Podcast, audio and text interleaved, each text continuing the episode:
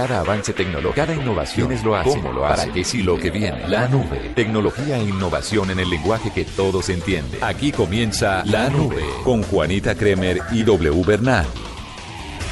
Hola, buenas noches, bienvenidos a esta edición de La Nube, una edición llena de tecnología e innovación en el lenguaje que usted debe entender. Sencillo. Y sencillo lo que tengo que contarle W con las buenas noches. Cuénteme nomás. Buenas noches y buenas noches para todos nuestros oyentes. Imagínese, usted supo de la tragedia que ocurrió en los Alpes austriacos eh, en un hotel que hackearon el sistema de llaves. No. Pues hackearon el sistema de llaves. Entonces la gente, pues muchos medios estaban diciendo y reportando que algunos huéspedes se habían quedado encerrados en las habitaciones porque la no les abría la puerta.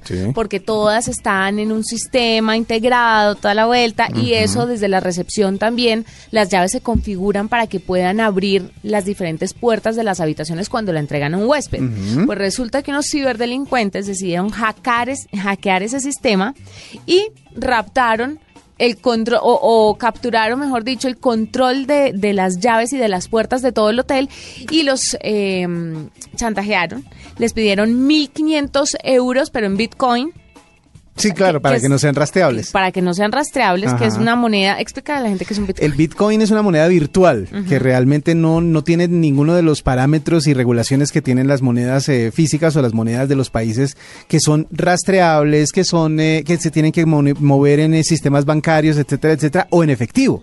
En este caso, como obviamente nadie podía ir a cobrar el, rescate personalmente porque lo iban a capturar, o no podían consignar un dinero en ninguno de los sistemas bancarios porque lo iban a rastrear, el Bitcoin se convierte en una moneda bastante útil para el tema de los hackers. Pues 1.500 euros en bitcoins, que fue lo que pidieron para rescatar y apenas los pagaron, pues obviamente devolvieron el control al hotel de todas las llaves y el sistema que maneja estas tarjetas que abren y cierran puertas mal, en...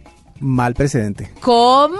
Te parece? Muy mal precedente el hotel es uno de los más lujosos, queda al lado de un lago muy importante en Austria. Y pues obviamente la gente se está pagando un montón, no, no, no, de plata para quedarse ahí para que le digan, no, es que no le abre la puerta, señora. El hotel tomó medidas y decidió volver a las llaves físicas. Ah, bueno, ahí está. Lo análogo siempre va a tener una ventajita. Siempre va a ser más seguro. Decidieron quitar todo el tema de las tarjetas electrónicas, ya no abrir con tarjeta, sino con la llave, como antes. Estaba viendo acá fotos del hotel y de verdad es un hotel de esos... Es un eh, hotel muy lujoso, tiene mucho reconocimiento en Europa y pues sorprende que hayan sufrido este ataque informático. Obviamente los ciberdelincuentes hacen esto para recaudar fondos y llevar a cabo otras cosas más grandes, ¿no? Sí. Nadie sabe quién fue, nadie, o sea, la operación tuvo éxito para los delincuentes. Por eso digo que es un mal precedente porque eso da muchísimas ideas a mucha gente. Se llama el Romantic Sea Hotel Jagerbirst pues no sé. Jagerwitz. Jagerwitz, sí, en alemán se pronuncia diferente, pero mm, igual no tengo la pronunciación oficial. Estoy viendo es los precios de las eh, de las uh, ¿A cómo cotiza la suite como para ir a quedarnos? como para saber qué tanto, qué tanta plata puede uno pagar en esas, eh, en esas habitaciones. Es un hotel de invierno, es un hotel que obviamente le ofrece a la gente eh, las facilidades para todos los deportes invernales. De verdad que es muy, muy bonito el hotel. Eh, vamos a compartir algunas imágenes de esto. estrellas? este ni siquiera tiene clasificación de estrellas, aunque aquí cuento cinco especiales. Dice ah. cinco superior, o sea que alguna cosa extra debe tener. Pero vea, una habitación normal cuesta 271 euros la noche. Multiplique eso a ver cuánto le sale. 271 euros la noche. Eh, la más económica, que es una habitación individual, llega a costar, y eso, mire, eh, una habitación de 24 metros cuadrados, 170 euros. O sea que no es barato quedarse en ese hotel como para que le salgan con el cuento de que señor usted no puede salir o no puede entrar porque las llaves están hackeadas y esperamos reunir 1.500 euros para poder pagar el rescate. ¿Cómo te parece? Bastante complicado y sobre todo en estas épocas digitales volver a, lo análogo para esas personas debe ser un poco un paso hacia atrás. Óigame, pero a hablando... mí la llave análoga me encanta, me parece divino. Es, digamos que es una cosa clásica, ¿no? Romántica, entre otras. Sí. Tener la llavecita del, pero, de la habitación. antes de cerrar, le quiero contar que el director general del hotel dijo que era mentira lo que estaban diciendo los medios de comunicación, que lo sorprendía muchísimo, que en ningún momento algún huésped quedó encerrado dentro de las habitaciones, simplemente que los que se empezaron a registrar desde cierta hora, pues ya no tenían cómo configurarles la llave para abrir abrirle la habitación, pero que nadie se quedó encerrado.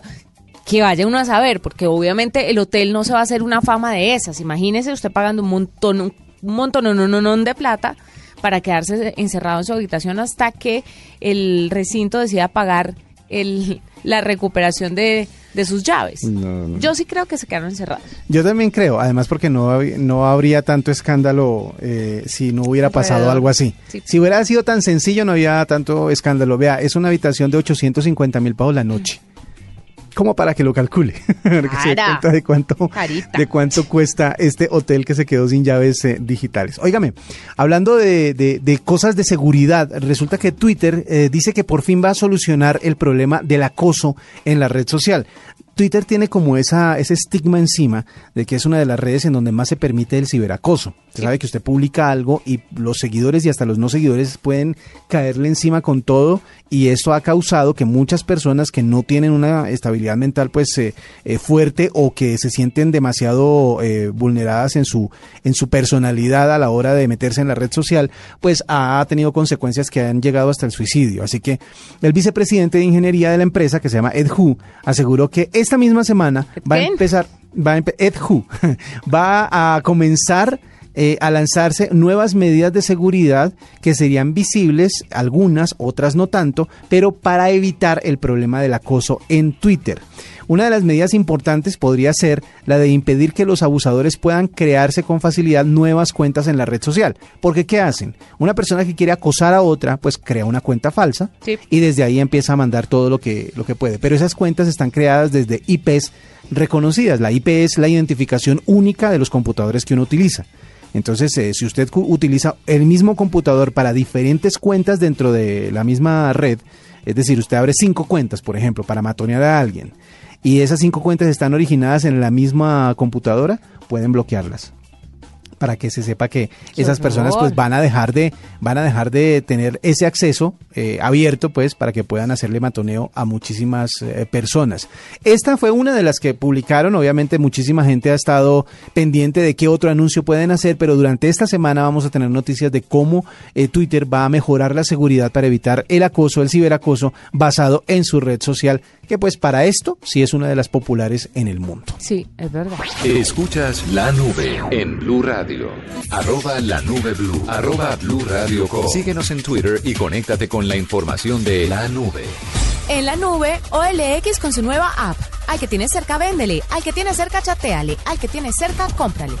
Doble, le tengo como invitado a Luis Manuel Fabiani, que él es el gerente comercial de Servinformación. Es una empresa experta en tecnologías de geolocalización encargada del desarrollo de MIAP, pues resulta que vamos a hablar con él porque Apía Risaralda es el primer municipio colombiano en entrar en la nueva era de las ciudades del futuro. ¿Oh? Suena bien interesante. Pero además, ¿por qué Risaralda? Porque Apía. Porque Apía. Pues por eso está con nosotros Luis Manuel Fabián. Y Luis Manuel, bienvenido a la nube.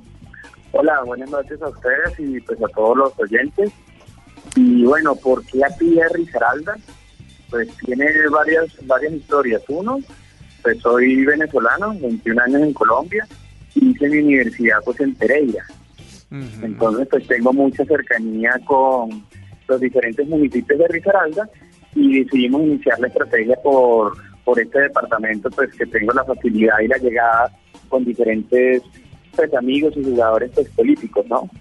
Entonces, eh, Apía, digamos, es un municipio pequeño, cafetero, y que tiene pues muchos militantes tecnológicas y decidimos pues ponerlos como el primer municipio en Risaralda para que se vinculara pues a este proyecto tan bonito. Bueno, ¿y cómo es un municipio de la nueva era? ¿Qué es qué de diferente tiene con los de la vieja era?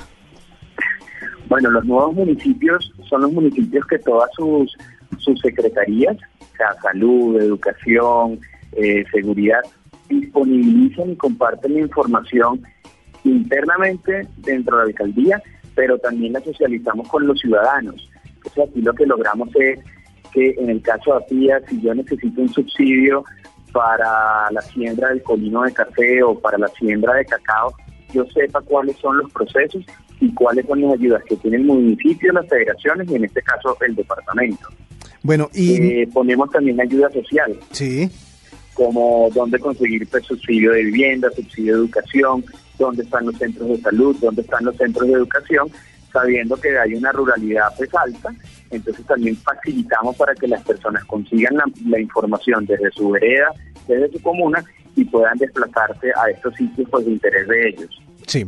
Eh, la, la, manera en que funciona mi app o cómo mi app le ayuda a los ciudadanos. Si yo estoy en APIA, por ejemplo, y quiero descargar la aplicación, ¿qué ventajas tengo yo con esa aplicación? Bueno, lo, lo primero, eh, vamos al, Play Store de, Google y ahí está pues mi app. Se descarga pues en el dispositivo móvil Android, funciona en cualquier dispositivo, desde el más básico pues hasta el más avanzado. Y una vez me registro, yo comienzo a ver una serie de menús de opciones. Entonces, lo primero son, llamemos los sitios de interés. Eh, dónde está la Plaza del Pueblo, dónde están los sitios emblemáticos, dónde están los diferentes parques. Comienzo entonces ya a bajar por segmentos y ver dónde están las escuelas, dónde están los colegios. Y voy a una sección que se llama ¿Qué hacer en caso de?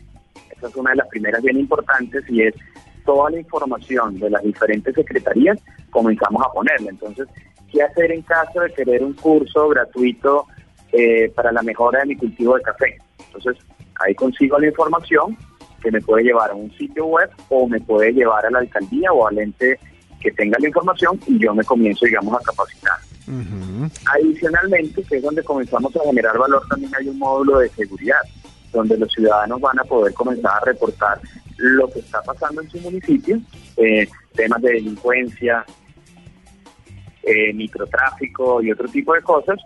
Y así la alcaldía y la policía van a comenzar a tener datos históricos de lo que está sucediendo en el municipio y comenzar a anticiparse a los eventos o comenzar a prepararse pues para los eventos que suceden en, en el municipio. Bueno, cuéntenos qué se viene para PIA en un futuro, cuando ya todo esto esté un poco más desarrollado. Bueno, para PIA, digamos, los diferentes municipios de Risaralda y Colombia, en este momento pues son más de 220 municipios y 22 en los que estamos en proceso, se viene que vamos a poder comenzar a vincular cámaras que nos van a ayudar a, pues, a tener más ojos puestos en la ciudad. En el momento que comencemos a vincular semáforos inteligentes, que tengamos información de tráfico en tiempo real, eh, que pongamos luminarias inteligentes, paneles solares, todo ese cúmulo de información que se va a generar se integra en, la, en el aplicativo, en el desarrollo, y vamos a comenzar a hacer eh, analítica, predictiva de datos, vamos a ver cómo todos esos datos que estamos generando de Big Data nos ayudan a mejorar la calidad de vida de los diferentes municipios de Colombia. ¿Cuál es la limitación para que esto no se convierta en algo nacional eh, en el término, en el plazo más corto posible? Es decir, ¿cuáles serían las características o las condiciones que se tendrían que dar para que esta innovación que se está eh, implementando en APIA se convierta en algo de uso común en nuestro país? Bueno, lo primero es que como información, nosotros decidimos como compañía eh, dar una versión básica sin costo a todos los municipios de Colombia. es solamente que los municipios manifiesten su interés de vincularse pues al programa y pues hacemos toda la parte, digamos, legal que se tiene que hacer y comenzamos a liberar los municipios. Lo otro, que es muy importante, es que tiene que haber la voluntad del alcalde o de los alcaldes, en el sentido de que hay que hacer apropiación, hay que divulgarlo con la comunidad, con la sociedad, con las juntas de acción comunal, para que ellos vean los beneficios que nos va a dar la herramienta y así logramos la usabilidad pues, del aplicativo y lograr esas masas que la gente en un solo aplicativo consiga la información de su municipio, de su ciudad y diferentes fuentes de información que vamos a ir vinculando a lo largo de todo este año en Colombia. Sí, o sea que es más bien proceso de que los municipios se adapten o requieran la, la aplicación o el sistema de información y vayan implementándolo poco a poco gracias a su, a su apoyo. Correcto, sí, es como, como cambiar un poquitico, como digo, la mentalidad de cómo lo veníamos haciendo, es cómo se, pues cuál es la nueva propuesta digital de hacer las cosas y tener la voluntad y trabajar mancomunadamente y colaborativamente entre las diferentes fuerzas vivas del municipio, la población y los diferentes gobernantes, pues para que de la mano se vaya construyendo y se vayan haciendo esas mejoras que requieren cada uno de los diferentes municipios de Colombia. Claro, está, sí, está muy interesante. Muchísimas gracias, Luis Manuel, por estar con nosotros, por contarnos un poquito sobre lo que está pasando en Apia Rizaralda y esperamos pues que esto se extienda a más territorios en nuestro país. Eh, pues muchas gracias a ustedes, a todos los oyentes y pues para más información en nuestra página web en www.información.com ahí pueden ver pues, con mayor alcance pues todo lo que tiene este proyecto tan bonito para, para Colombia. Esta es la nube de Blue Radio. Arroba la nube blue. Arroba blue radio Síguenos en Twitter y conéctate con la información de la nube. Bueno, doble, cuénteme. Vea, eh, una de las eh, redes sociales más populares del mundo obviamente es Facebook, ¿no? Sí. Pero eh, siendo tan popular y tanta gente metiendo información personal a esta red, eh, lo hace un plato apetecido por la mayoría de los hackers. Eh, ya que si quieren conseguir información personal de miles, de millones de personas, pues simplemente tienen que vulnerar alguna seguridad de Facebook y la van a tener. Pero resulta que ahora Facebook, que sigue trabajando también en temas de seguridad para que no haya eh, estos inconvenientes, dice que quiere eh, mejorar las cuentas, mejorar la, el acceso a Facebook para que otras cuentas no sirvan como herramienta para un ciberataque. Porque, por ejemplo, en este momento, si a usted le hackean un correo, diga el, de, el, que tenga eh, puesto en Yahoo eh, o puesto en Gmail, puesto en Hotmail, con el que haya abierto usted una cuenta de Facebook, ese correo, si lo llegan a hackear, no solo le va a dar acceso a esto, sino a todo lo que tenga que ver con esa cuenta. Entonces, si se la hackean, usted va a perder prácticamente toda la información que haya metido en estas redes sociales. Eh, lo que está tratando de hacer eh, Facebook de aquí en adelante es que después de determinado tiempo, si usted activa la aplicación o activa la, la función, después de determinado tiempo, él le va a preguntar algunas cosas de control preguntitas de control que usted puede meter previamente. ¿Cómo se llamó su primera mascota? Por ejemplo, ¿usted sabe, usted se acuerda cómo se llamaba? Wendy. Wendy, la mía se llamaba Nikki. Entonces, y esa eh, no es ninguna pregunta de seguridad en nuestras cuentas, por si acaso algún hacker está escuchando. No, yo no tengo esa como cuenta de, como pregunta de seguridad. Ni Wendy se llamaba mi primera mascota. Pero bueno, el tema es que eh, esas, esas preguntas de control van a ir cambiando y además se las van a hacer en determinado, cada determinado tiempo y al azar. Entonces, si es la persona, si es usted el que está abriendo su cuenta, obviamente la pregunta no le va a sorprender y la va a poder responder rápido. Esto combinado con la contraseña va a hacer que su cuenta sea pues un poco más segura. Eh, después de que la gente sabe que para robarse las cuentas simplemente tiene que ah, eh, oprimir el famoso botón de olvidó la contraseña y le van a devolver una contraseña o una manera de resetearla a ese correo que ya fue hackeado, entonces es posible que Facebook también le pida a usted una cuenta de correo alternativa y no le diga a dónde la va a enviar, dónde va a enviar el, eh, el asunto para o la pantalla o el link para resetear su cuenta para que usted tenga la posibilidad de que no sea a esa, a esa misma cuenta donde le llegue el link para resetearla y con eso también le da un puntico más arriba en cuanto a seguridad. Em, están buscando la manera de conseguir o de poner una aplicación que sea propia y única para recuperar las contraseñas por si se le llega a olvidar o por si le hackean la cuenta. De esta forma, todo queda dentro de Facebook y no están tratando, o más bien no están yendo a cuentas externas que pueden ser vulneradas para poder eh, comprobar la seguridad de quien está ingresando a la red social. Todo esto, lo único que tiene que ver es con decirle a la gente, tranquilos que aquí los vamos a cuidar más tranquilos que aquí vamos a tener más seguridad y tranquilos que sus datos y todo lo que ustedes están acostumbrados a compartir a través de Facebook va a estar protegido y no vamos a tener eh, estos eh, temas de robos de identidades como pasó el año pasado con Yahoo y que en este momento tiene en vilo la venta de esta empresa porque pues la gente dice, bueno, si no son tan seguros, pues no, va, no es tan chévere comprarla. Facebook promete entonces cada vez más seguridad para todos los que están metidos en esta red social. Le quiero contar algo, W. Cuénteme. Eh, usted sabe que es el MIT, ¿no? Sí, el Instituto Tecnológico de Massachusetts. Sí, señor. Pues cada año lanzan una convocatoria que está abierta. Si usted es un innovador, si usted está metido en el mundo de la tecnología o simplemente se quiere postular porque le gusta el tema, porque quiere aprender y tiene ideas innovadoras, pues es el momento hasta el 5 de marzo. Innovadores menores de 35 años. Hay tiempo para inscribirse. Eh, el tienen un portal en el que le cuentan cuáles son los requisitos y pues la prestigiosa universidad abrió la convocatoria para este concurso de innovadores. Es una nueva edición de esta iniciativa organizada por la publicación del MIT perdón, con la que se busca premiar a jóvenes que estén desarrollando diferentes proyectos tecnológicos creativos y con impacto social. Los candidatos pueden ser menores de 35 años hasta el 31 de diciembre de 2017. ¿Ya? O sea, durante todo este año pueden cumplir 35 años. Sí. Aunque también pueden presentarse mujeres menores de 36 años antes de esta fecha mencionada. ya. En caso de que hayan tenido hijos, pues toca Sí. reportarlo. Las personas que se quieran postular, ya les cuento cuál es el link. Hay tiempo para completar el formulario, para mandar los requisitos y resulta que hay diferentes como áreas en las que usted va a poder presentar ideas o proyectos, nanotecnología, internet, telecomunicaciones, biotecnología, software, hardware, computación médica, energía y transporte son las disciplinas en las que buscan innovadores que hagan la diferencia. Ahora, ¿qué criterios se tendrán en cuenta? Pues a la hora de evaluar los proyectos, eh, el impacto que tenga en la vida de la gente, la creatividad y la audacia del emprendedor al concebir la idea. Así pues como la relevancia y que sea de verdad eh, palpable el tema, el tema del, de la idea, el desarrollo que usted quiera hacer. Los ganadores no van a recibir plata. Lo que van a recibir es reconocimiento por parte de estas universidades, por parte de esta universidad y otras que son muy prestigiosas en el mundo. Y los nombres y los inventos van a ser publicados en el MIT Technology Review.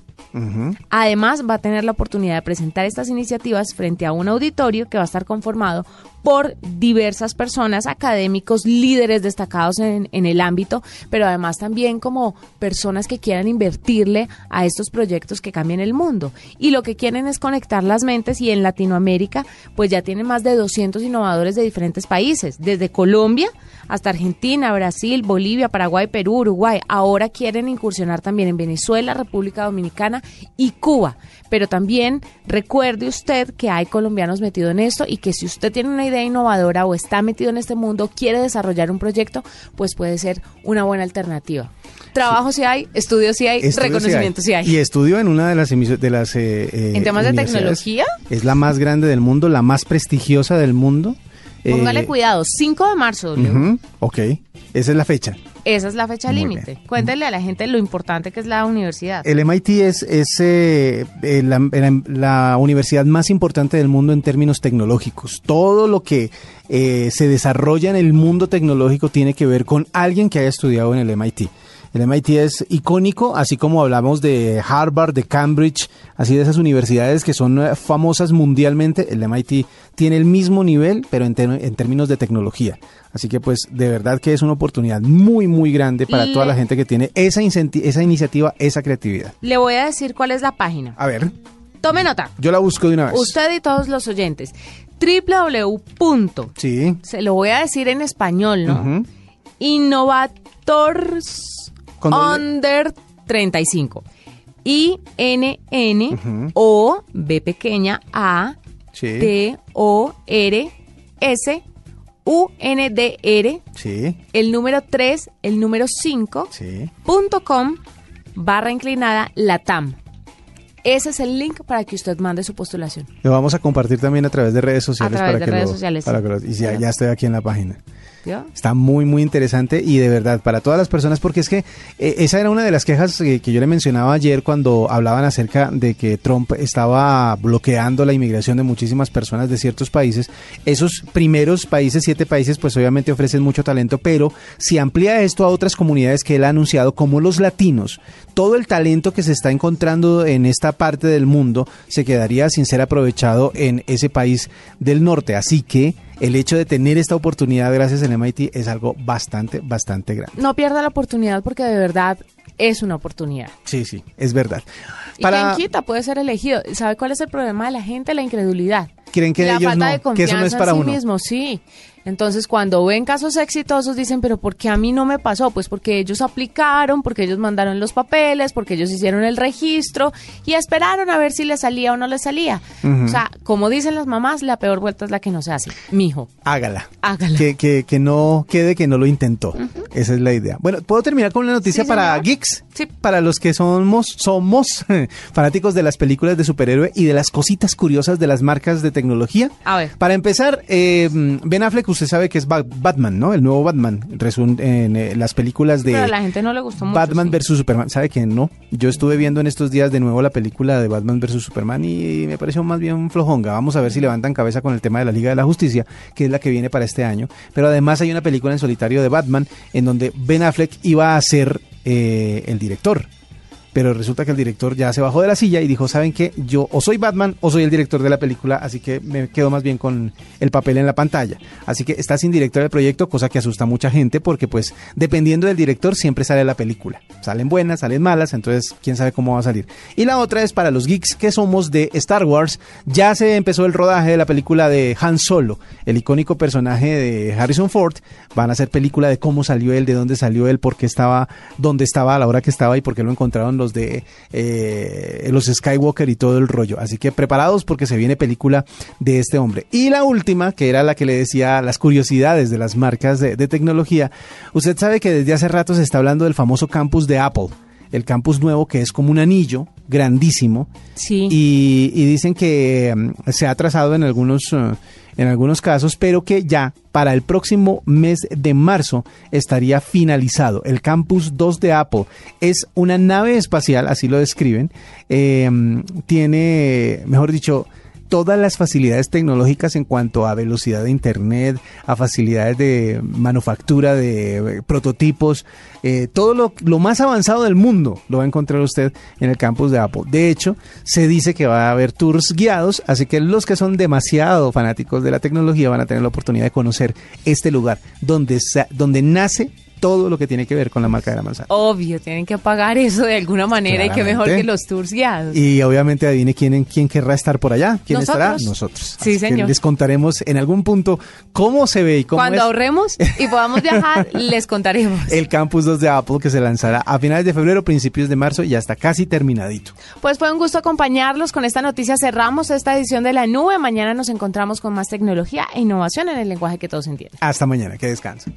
Hasta aquí la nube. Los avances en tecnología e innovación de las próximas horas estarán en nuestra próxima emisión. La nube. Tecnología e innovación en el lenguaje que todos entienden. La nube por Blue Radio y bluradio.com. La nueva alternativa.